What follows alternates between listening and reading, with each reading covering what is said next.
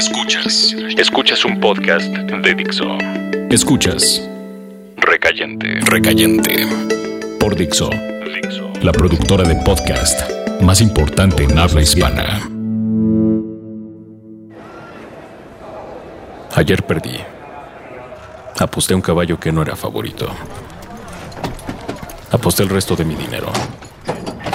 Era una carrera de un cuarto de milla. Y escogí el número 8, que era un caballo negro. Tan fuerte como los demás. Y tenía la mirada entre la locura y la pista. Vi que el jinete iba a exigirle lo más. Porque así había hecho con otros ejemplares. Así que aposté. Y esperé a que comenzara la carrera. Mientras tomaba una cerveza en las gradas. La carrera inició y el polvo se levantaba mientras el piso retumbaba y pude ver mi caballo correr como alma que lleva el diablo y cómo llegó a la línea de meta, rebasando a todos. Fue un final de fotografía y esperé el resultado. No gané. Llegó en segundo lugar y me fui a casa. Hubiera podido ganar algo si hubiera apostado metiendo candado a primero y segundo lugar. Pero no lo hice. Porque hay que darlo todo a la más pequeña oportunidad. Tal como las mujeres. Cuando encuentras una que tiene la mirada entre la locura y la vida, y la quieres, para volverte loco. Apuestas todo para tenerla. No te conformas con su amistad. Es todo su amor o nada. ¿Por qué apostar al segundo lugar? Así tengas que perder todo y lo pierdas.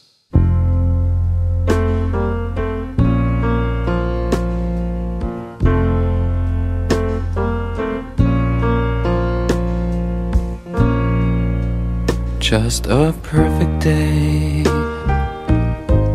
Drink sangria in the park. And then later, when it gets dark, we go home.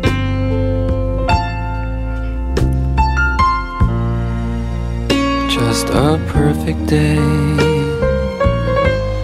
Feed animals in the zoo.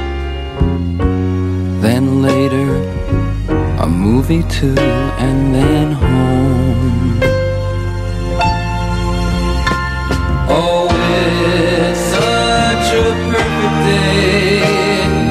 I'm glad I spent it with you. Oh, such a perfect day. You just keep me hanging on. You just keep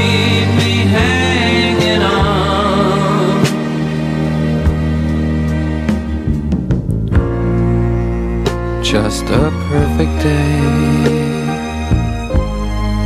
Problems all left alone. Weekenders on our own. It's such fun.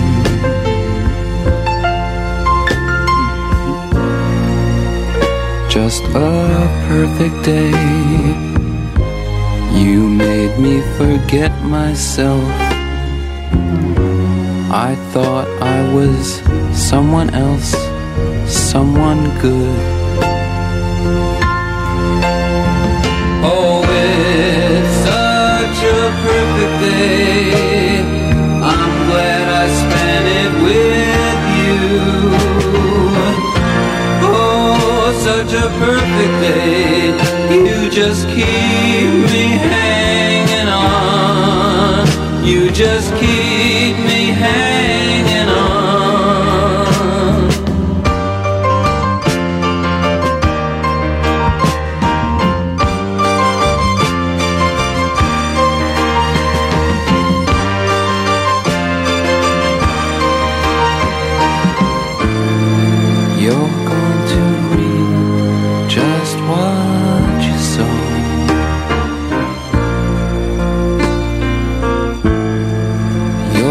You're to reap just what you sow.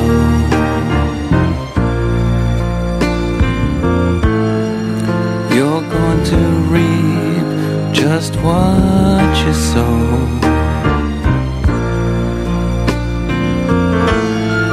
You're going to reap just what you sow.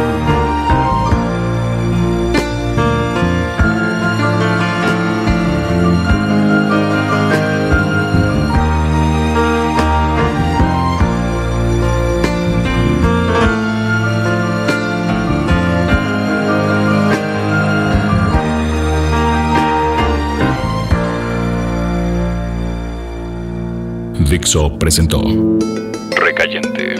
Recayentes son los escritos de Fernando Benavides, arroba mimoso 1.